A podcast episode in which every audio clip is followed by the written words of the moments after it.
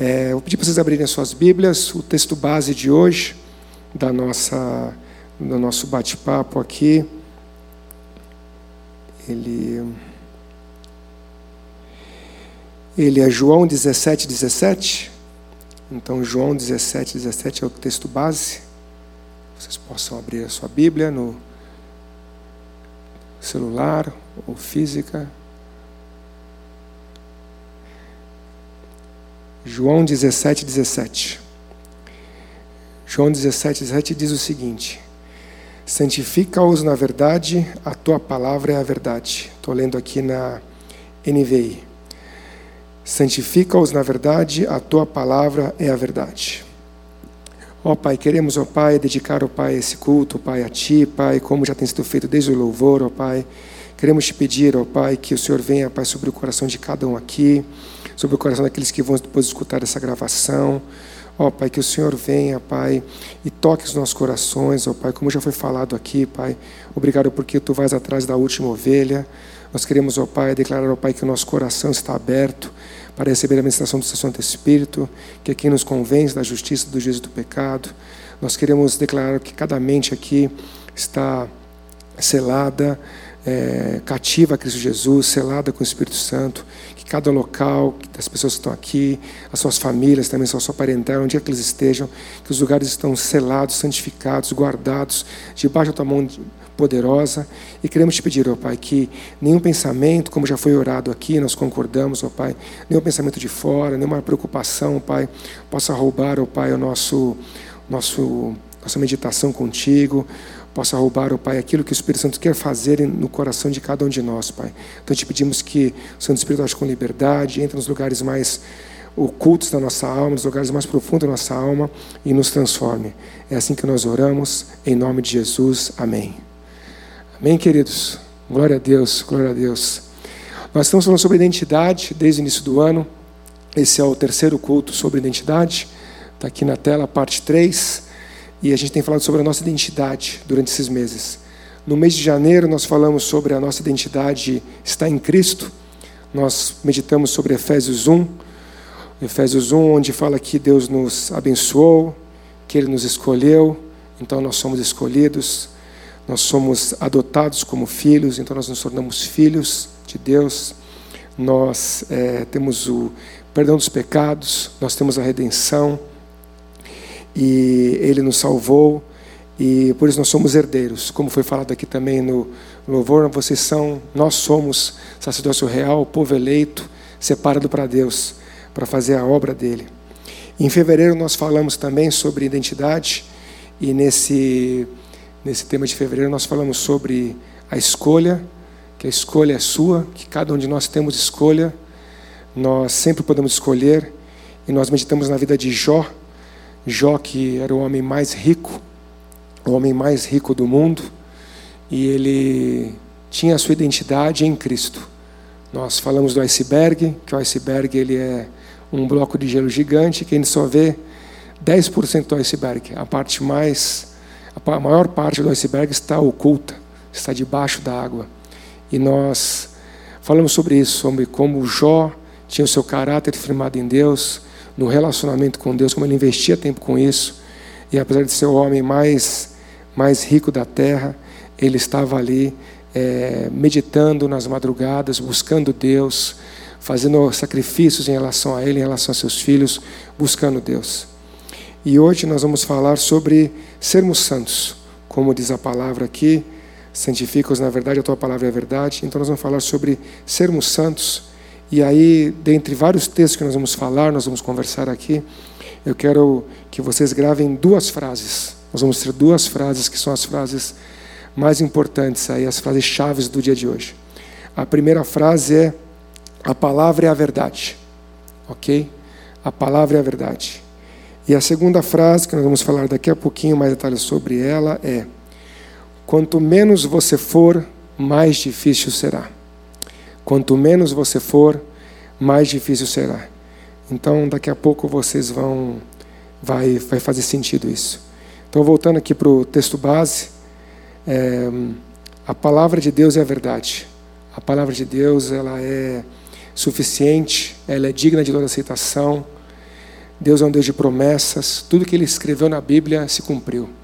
Como foi falado aqui nos cultos, a Bíblia foi escrita por 40 pessoas diferentes durante 1.600 anos, todos foram inspirados por Deus. E Deus nos chama para sermos santos, Ele nos chama para sermos separados. Então, eu queria trazer um texto para vocês, Efésios 1,4 diz o seguinte: Porque Deus nos escolheu nele antes da criação do mundo, para sermos santos e irrepreensíveis em Sua presença. Então Deus nos chamou antes da criação do mundo, antes de criar o mundo, Ele já tinha nos separado. E o que é ser santo?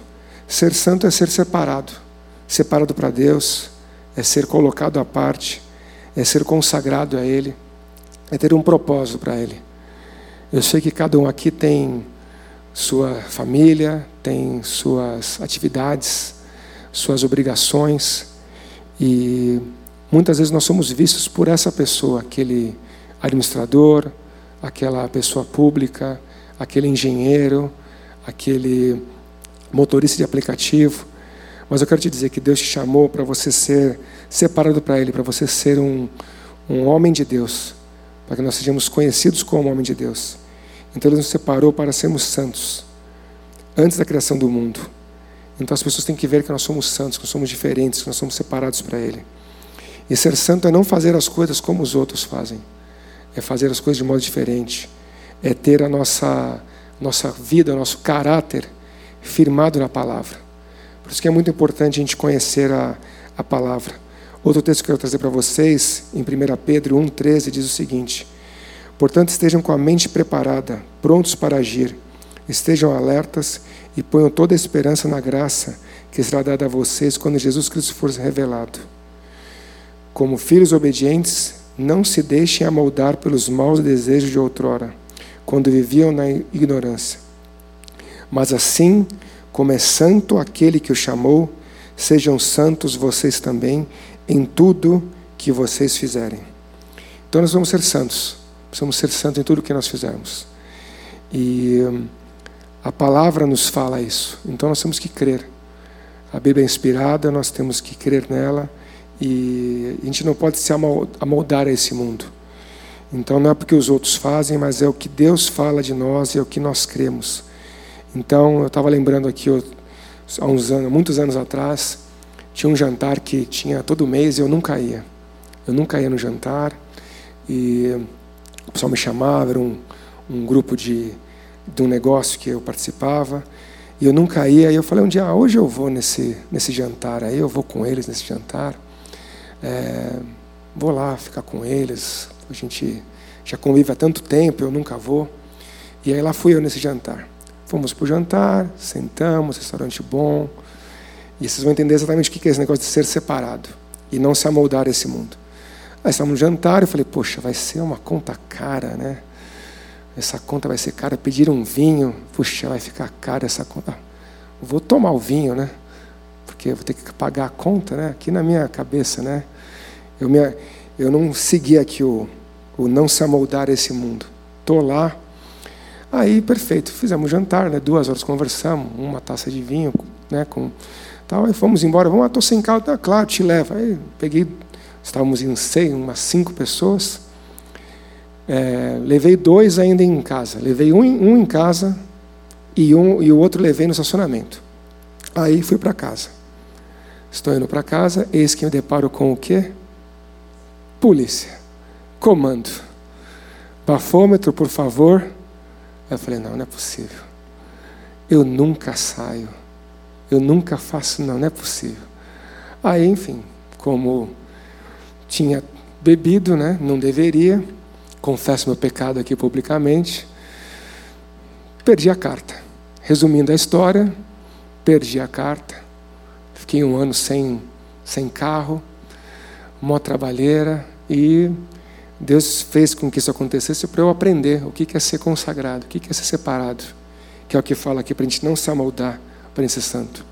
Todo mundo da família, do prédio, do trabalho, fala assim: não, não é possível. Você, você perdeu a carta, não. Quem tinha que perder era o fulano. Quem tinha que perder era o ciclano. Então é isso, são as pequenas coisas. São as pequenas coisas que a gente não está prestando atenção. A gente fala assim: ah, eu mereço. Ah, eu trabalho tanto, eu faço tanto. Faço tanto no ministério, tanto na igreja. Ah, eu vou. E a gente pega aí e baixa a guarda. Então é isso que esse versículo quer dizer: que a gente não deve se amoldar esse mundo. É, a gente tem que ser é, diferente para os outros. A gente tem que ser diferente. E Deus quer que a gente seja diferente. É, voltando para o texto básico que fala: santifica-os na verdade, a tua palavra é verdade. É, a palavra de Deus é a verdade. E muitas vezes a gente lê a palavra e esse texto é bom, gostei, recebo. E tem partes da palavra que a gente, a gente não gosta muito, gente tem uma outra opinião, mas o que eu quero dizer para vocês é o seguinte: é, independente do que a gente acha, independente do que a gente sente, a palavra de Deus é a verdade. A palavra de Deus é a verdade. A Bíblia fala em Mateus 24, 35 que os céus e a terra passarão, mas as minhas palavras jamais passarão. A palavra de Deus jamais vai passar. E a palavra de Deus se cumpre. A gente lê a Bíblia e vê diversos exemplos, situações. A Bíblia inteira aponta para Jesus. E a palavra se cumpre. Ela é a verdade. Então, em Isaías 48 também diz: A relva murcha e as flores caem, mas a palavra de nosso Deus permanece para sempre. E nós somos como essa relva, como essa relva que murcha. A nossa vida é como fumaça e mal se desfaz, como diz a, a Bíblia. Nossa vida é muito, passa muito rápido. E o que vai permanecer é a palavra de Deus. Nós estamos aqui pela palavra de Deus, porque Deus falou. Deus falou: Vou criar o homem Deus falou: Vou fazer uma mulher. Deus falou: Vou. O homem pecou. Ele falou: Não, da sua semente eu vou trazer o libertador. Ele mandou Jesus. Ele separou um povo que, através de Abraão, Isaac e Jacó, através dos judeus, depois a salvação chegou aos gentios. Foi tudo a palavra de Deus. Nós somos filhos da, da livre, como diz a palavra. Nós não somos filhos da escrava, que é da vontade de Deus né? porque Abraão teve Isaac e, e Ismael, mas nós somos filhos de, de Isaac, aqueles que creram. Então a palavra de Deus é verdade. A palavra de Deus é verdade. E, e tudo é sustentado porque Deus ele é onisciente, onipotente, onisciente, onipresente, onipotente. E a palavra dele se cumpre. É, por exemplo, hoje, hoje alguém, quando foi acordar, se preocupou com a gravidade? Acordou e falou: será que a gravidade está funcionando? Será que eu estou no teto? Será que eu estou na cama? A gente levanta, a gente levanta, anda, abre a torneira, a água cai. Deus criou as coisas, criou o mundo inteiro pela palavra dele. E as coisas permanecem por conta da palavra dele. É pela palavra poderosa dele que as coisas permanecem. E ele nunca falhou, ele nunca vai falhar. Então, glória a Deus por isso. E é muito importante a gente é, ter isso sempre em mente, porque na Bíblia também está escrito, em Jeremias 1,12, que o Senhor me disse: Você viu bem, pois estou vigiando para que a minha palavra se cumpra. Então, Deus vigia para que a palavra dele se cumpra. Então, além dela ser verdade, a gente tem que conhecê-la e Deus vigia para que ela se cumpra. Então ela vai se cumprir. Então, se a gente está fazendo coisas conscientemente ou inconscientemente, de acordo com a palavra, bênção. Se estamos fazendo, estamos fazendo contra a palavra, não de, em desacordo com a palavra, isso não vai ser bênção para a gente. Então é muito importante ter isso em mente, de que a palavra é verdade e que Deus está vigiando para que ela se cumpra. Então essa é a primeira frase. A palavra de Deus é verdade. Tome posse disso. Tudo que está na Bíblia é verdade. Cada situação que a gente passa na nossa vida, Deus tem uma palavra para nós. E a segunda frase que eu queria trazer para vocês nessa meditação é: quanto menos você for, mais difícil será. Quanto menos você for, mais difícil será. Vou explicar para vocês de onde surge essa frase. Eu gosto muito de esportes, faço esportes há muitos anos, mais de 25 anos. E é, eu estava na semana passada no Ibirapuera fazendo a minha corrida. E aí parei para alongar e tinha um pessoal conversando. Tinha aquele pessoal, o pessoal das equipes, né? Tem várias equipes e o pessoal fica conversando, tudo. E o pessoal conversava sobre o treino, sobre como fazer esporte, como como estava indo a, a performance. Aí uma das pessoas que estavam conversando falou assim: estou é, com dificuldade, não estou conseguindo melhorar. Vim, uma, vim na semana uma vez só, depois fiquei duas sem vir, vim, uma, vim agora uma vez de novo, não estou tendo uma assiduidade de, de, de fazer esporte. E, e aí uma das pessoas falou: quanto menos vezes você for correr, mais difícil vai ser. Quanto menos vezes você for, mais difícil vai ser. Isso é a pura verdade, porque o nosso condicionamento físico não dá para armazenar. Não sei que se tem alguém aqui que já correu uma meia maratona, uma maratona. Temos algum corredor aqui, ó, corredor ali, outro ali. Entendeu? Você, eu também já corri. É, só que é o seguinte, a maratona que eu corri, a meia maratona que eu corri há três anos atrás, aquele treinamento não serve para hoje. Aquele treinamento foi só aquele pedaço. Né? O pessoal que corre, que já fez várias provas, sempre fala: o mais difícil é o treinamento. O dia da prova é fácil. Porque você fez aquilo por 10 semanas seguidas, 15 semanas, 20 semanas, então o dia da prova é fácil. Agora, o difícil é você treinar. E eu achei muito interessante ela colocar dessa forma, e é a mais pura verdade, porque isso serve para várias coisas da vida. Se você está é, fazendo o seu planejamento financeiro, quanto menos vezes você olhar para a planilha, mais difícil vai ficar. Se você tem um problema na sua casa e você não quer conversar com a pessoa da sua família, quanto menos tempo você conversar com ela, mais difícil vai ficar. Então, isso serve para o nosso relacionamento com Deus, para o nosso tempo de oração. Quanto menos tempo a gente orar, mais difícil vai ser. Quanto menos tempo a gente ler a Bíblia, mais difícil vai ser. Quanto menos tempo a gente decorar a Bíblia, cada um de nós, vai ser mais difícil. E, e, e enfim, é, Deus quer um relacionamento conosco. Ele mandou Jesus para morrer na cruz, ele ressuscitou, vive está, ele vai voltar. Ele quer que a gente invista tempo com ele. Então a gente precisa gastar mais tempo, mais tempo com ele, mais tempo na leitura da palavra, mais tempo lendo a Bíblia, mais tempo em família, mais tempo meditando. Acho que uma outra coisa também que a gente nessa vida corrida que a gente tem nas grandes, nos grandes centros, é nós não temos tempo para nós mesmos. A gente precisa marcar aquela reunião com nós mesmos. Colocar entre as reuniões, entre o período do dia, falar assim: deixa eu parar aqui meia hora para ver o que Deus está fazendo, ver se tem algum versículo que me ajude na situação que eu estou. Lembrar de orar por aquele, a, aquele irmão da célula, aquela, aquela pessoa do trabalho que está precisando. A gente precisa ter tempo para nós. E aí, indo nessa linha de quanto menos nós fizermos, mais difícil vai ser, é, o versículo que eu trago para vocês é Mateus 4,4 que diz: Jesus respondeu: Está escrito, nem só de pão viverá o homem, mas de toda a palavra que procede da boca de Deus. E é isso. Esse texto aqui está dizendo o seguinte: que a palavra de Deus é o pão que a gente precisa para viver. E Jesus aqui nesse contexto, ele estava respondendo às tentações que o diabo mesmo tentou ele. E o diabo citou a palavra. E Jesus também citou a palavra. Então nós temos que conhecer a palavra, nós temos que saber qual é a palavra para aquela circunstância da nossa vida. Para cada circunstância, para cada momento da nossa vida, para cada hora da nossa vida, do nosso dia, vai ter uma palavra específica. Então nós temos que buscar essa palavra, pedir para o Espírito Santo nos revelar, buscar ela.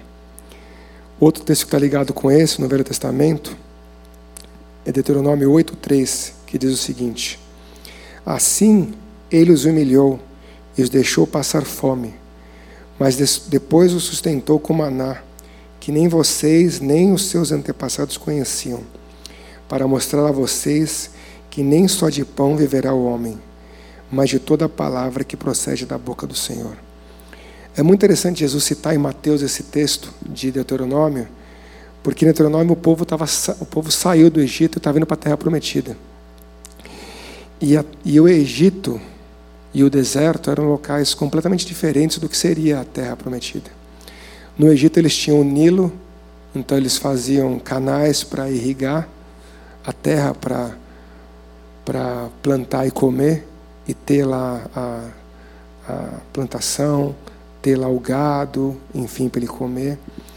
E no deserto eles não tinham nada. No deserto eles não tinham rio, não tinha nada, eles tinham que viver do que Deus mandava.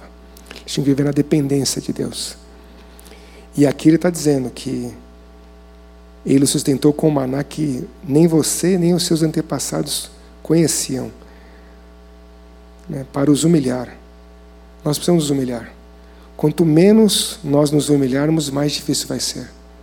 Nós, como homens, temos muito orgulho. Nós precisamos nos humilhar. Nós precisamos buscar Deus, orar, se ajoelhar. Nós temos que ser disciplinados em nos humilhar diante de Deus. Porque Deus quer fazer as coisas, quer falar conosco. Mas nós precisamos fazer a nossa parte. Aqui, é, o povo andou no deserto com uma nuvem durante o dia e à noite uma muralha de fogo. O povo tomava água da rocha que era Cristo. A rocha andava, eles mudavam o acampamento no deserto e a rocha andava junto. As roupas não se gastaram, as roupas cresceram. As pessoas cresceram e a roupa cresceu junto. E eles foram para a terra prometida, e na terra prometida também não tinha o, o rio do Nilo para. Vamos aqui fazer o dique, vamos fazer aqui o, a plantação, não. Deus fala também lá na frente, ele fala assim: aqui nessa terra, vocês vão aprender a depender de mim, porque eu vou mandar a chuva quando eu quiser. Então Deus vai mandar a chuva quando Ele quiser. Então, meu querido, se você tem alguma área na sua vida que precisa ser mudada, que precisa ser transformada, creia que Deus quer fazer isso. Isaías ele fala que um, um, um tronco caído, ao cheiro das águas, ele brotará. Então, se tem alguma área da sua vida que está seca, que a árvore caiu, secou, ficou morta, ela está morta. Bem, nós estamos aqui ainda, certo? Não teve arrebatamento, nós estamos aqui, então, se Deus colocou a gente aqui, Ele quer fazer alguma coisa, né? Então, se tem essa área que está difícil na sua vida, coloque diante de Deus, coloque diante de Deus que Ele quer. A palavra diz que é o cheiro das águas, não é nem a água vindo, é só o cheiro das águas vai brotar, vai florescer. Então Deus, Deus quer fazer coisas novas na sua vida. Né? Por fim, eu queria trazer mais alguns textos para caminhando aqui para o fim. Eu queria dizer duas coisas para vocês aqui que seguir a Bíblia, ela está ao nosso alcance. Muitas vezes a gente lê a palavra e fala, puxa, mas é muito difícil. Será que como pode? E será que ela está ao nosso alcance? E a palavra de Deus é linda, porque ela tem resposta para tudo que a gente precisa. Ela está tudo interligada. Então, essa era uma dúvida que eu tive há um, há um tempo atrás, e o texto de Deuteronômio 30, de 11 a 14, diz o seguinte: O que hoje estou ordenando a vocês não é difícil de fazer, nem está além do seu alcance. Não está lá em cima no céu, de modo que vocês tenham que perguntar: quem subirá ao céu para trazê-lo e proclamá-lo a nós, a fim de que lhe obedeçamos? Nem está além do mar, de modo que vocês tenham que perguntar: quem atravessará o mar para trazê-lo e, voltando, proclamá-los a nós, a fim de que lhe obedeçamos? Nada disso. A palavra está bem próxima de vocês, está em sua boca e em seu coração. Por isso vocês poderão obedecer-lhe. Glória a Deus. A palavra de Deus está próxima. Ela está ao nosso alcance. Ela está na nossa boca e em nosso coração. Por isso nós podemos obedecer. Porque depois que nós conhecemos a palavra, nós, só temos duas escolhas. Ou nós cremos, ou nós não cremos. Ou então nós obedecemos ou desobedecemos. E aqui a próprio Deus está falando. Ela está ao seu alcance. Ela não está além do seu alcance. Ela está disponível. Ela está em sua boca, em seu coração. Então nós precisamos realmente transformar nossa mente. Romanos 12 fala que a gente não deve se amoldar a esse mundo, mas devemos transformar a nossa mente pela nos transformar pela renovação da nossa mente. Então, cabe a nós renovar a nossa mente. Então, os nossos pensamentos, as nossas orações, o nosso tempo de meditação, ele tem que ser pautado na palavra. Ele tem que ser renovado, renovado pelo Espírito Santo. Peça para o Espírito Santo te dar novos textos. Comece a ler a Bíblia. Não sei se vocês estão lendo a Bíblia, mas a igreja aqui tem falado já há alguns meses de assim cremos, assim vivemos. E um dos, dos incentivos que foi passado para todos nós é lermos a Bíblia toda. Tem vários planos, tem plano no Pão Diário, tem plano no, na Bíblia no YouVersion, tem plano para ler em 100 dias, tem plano para ler em seis meses, tem plano para ler em dois anos. Não importa o seu ritmo, não importa qual vai ser o plano que você escolha, mas ler a Bíblia é importante, porque nós vamos transformar a nossa mente. Nós precisamos realmente transformar a nossa mente para que a gente possa experimentar com boa, perfeita e agradável vontade de Deus. Romanos 12, 1 e 2 diz isso. Que a gente tem que transformar a nossa mente para que a gente possa comprovar, experimentar e depois comprovar. Então, a gente primeiro experimenta a palavra de Deus, depois a gente comprova. E a gente reconhece que ela é boa, perfeita e agradável. É, eu queria chamar o pessoal da música já, para a gente ir caminhando para o fim. Ainda tem mais um texto que eu vou ler, mas já pode ir montando aí. A última parte que eu queria trazer para vocês, agora não tem para a gente ter é, uma interação entre as pessoas. A gente vai ter a música.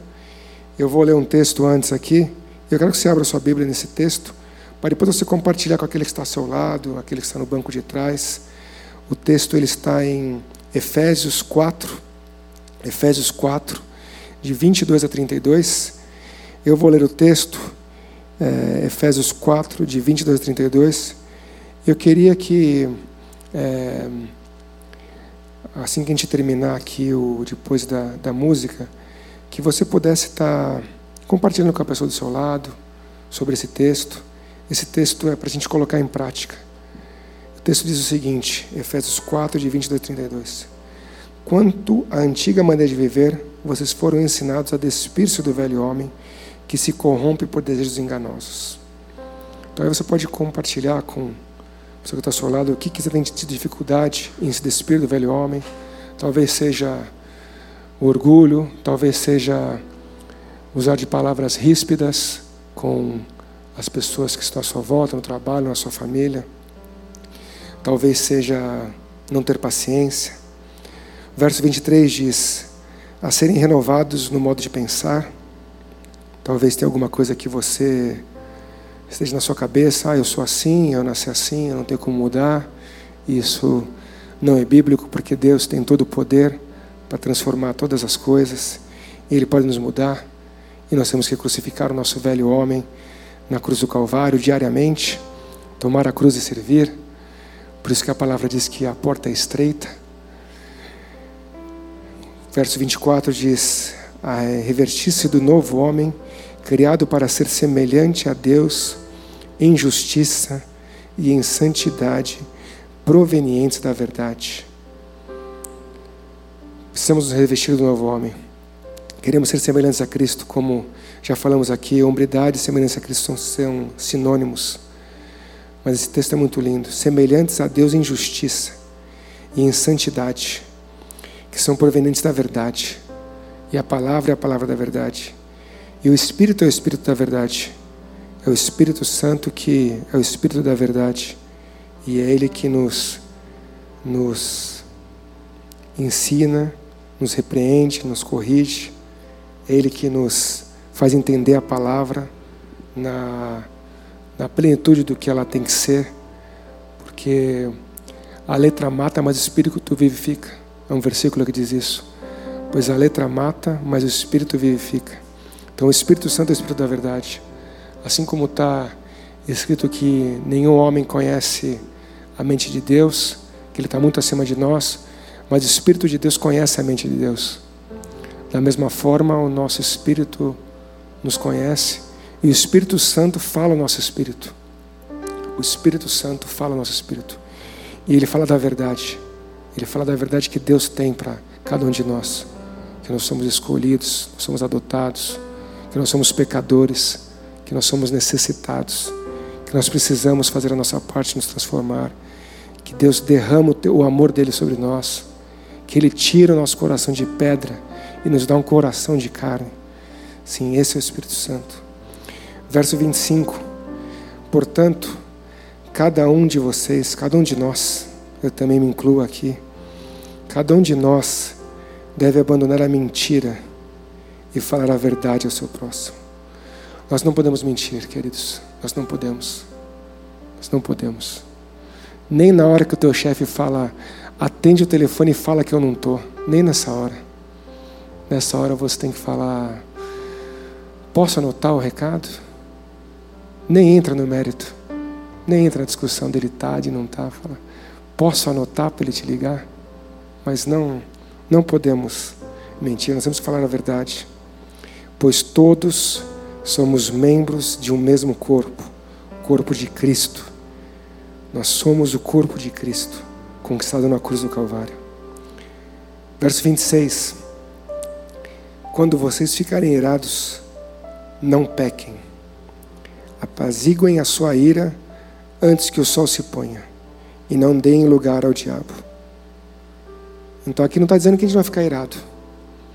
Que eu queria não ficar irado. Não ficar ia ser ótimo, porque aí não, já não tem problema, mas ele fala: quando vocês ficarem irados, não pequem. A palavra branda desvia a fúria, desvia a ira. Nós não podemos nos irar. Nós não podemos dar, não podemos pecar quando nos irarmos. Nós não podemos falar palavras ríspidas. Tem um verso que fala também que se você trata a sua esposa com palavras ríspidas, as suas orações são interrompidas. Esse é um verso para homens casados, futuros casados. As orações são interrompidas quando falamos de maneira ríspida. Verso 28. O que não furtava, não, o que furtava, não furte mais. Antes trabalhe fazendo algo de útil com as mãos, para que tenham repartir com o que estiver em necessidade.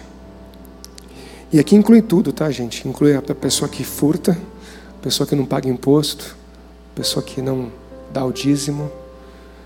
Nós somos santos, nós somos separados, nós somos colocados à parte. Nós somos sacerdotes e profetas ao mesmo tempo, somos nação santa, povo escolhido.